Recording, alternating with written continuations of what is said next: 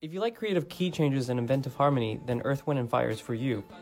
Love's Holiday, in particular, has a creative way of blending between two keys, B flat and F, with some out of key chords sprinkled in between. For most listeners, this might fly by unnoticed, since they're just a fourth apart. So, let's see what makes this song clever in its modulations.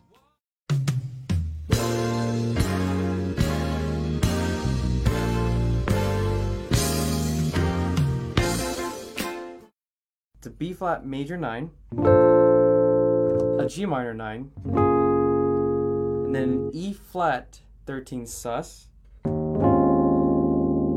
That's not in the key of F, nor in the key of B flat. And then an F 13 sus. And then it repeats again.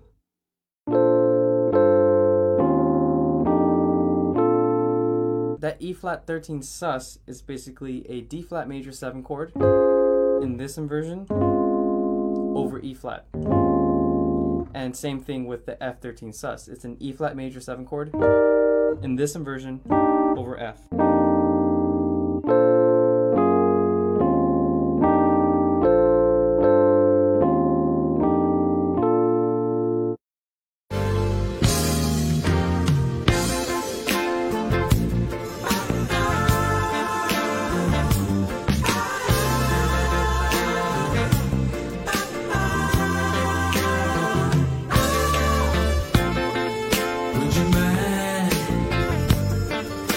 I touched, if I kissed, if I held you tight in the morning light? Yeah. The verse and the interlude are B flat major 7, G minor 7, C sus 13 or C13 sus, which is a B flat major 7 over C, then F major 7. And that sounds like a resolution, but it's not exactly in the key of F as we will see, especially followed with the next chord. Would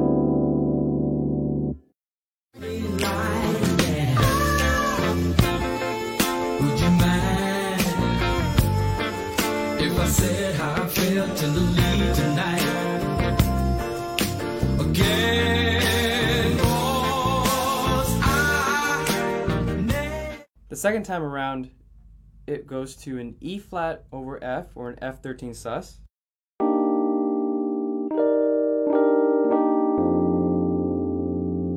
And then an F over E flat.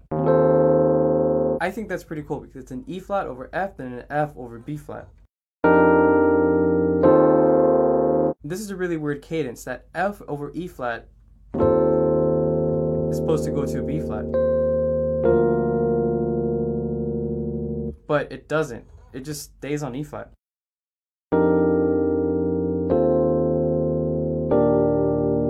And the only thing that gives it direction is the melody.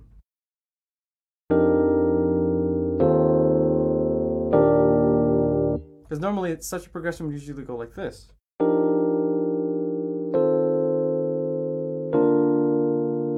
But it doesn't, and that's why Earth, Wind, and Fire is Earth, Wind, and Fire. Again,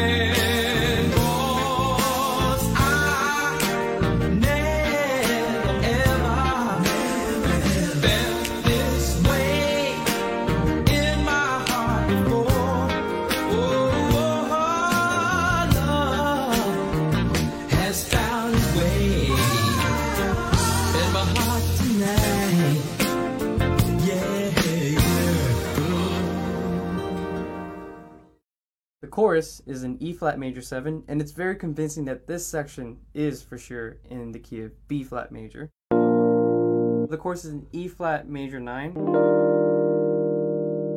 then a C minor 7,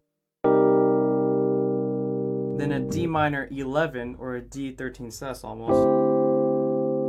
And that sound is not in the key of B flat. So the chorus is E flat major 7 and then C minor 7, and then an F minor 7, or actually an F minor 9,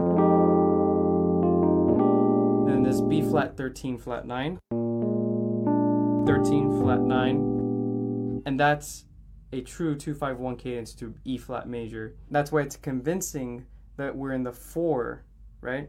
of B flat.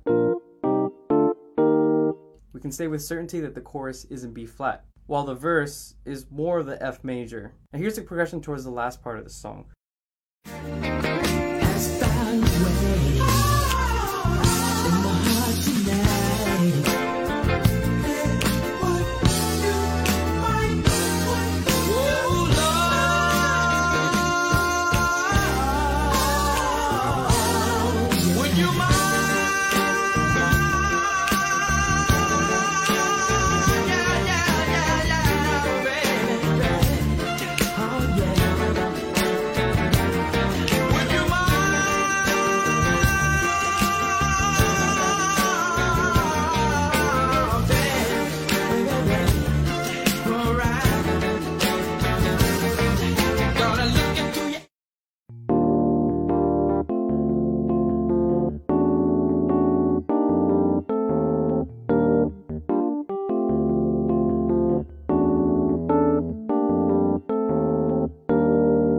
That's why I love Earth, Wind, and Fire.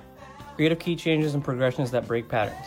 That's the point of good harmony, providing interest while being unobtrusive and sometimes even sneaky.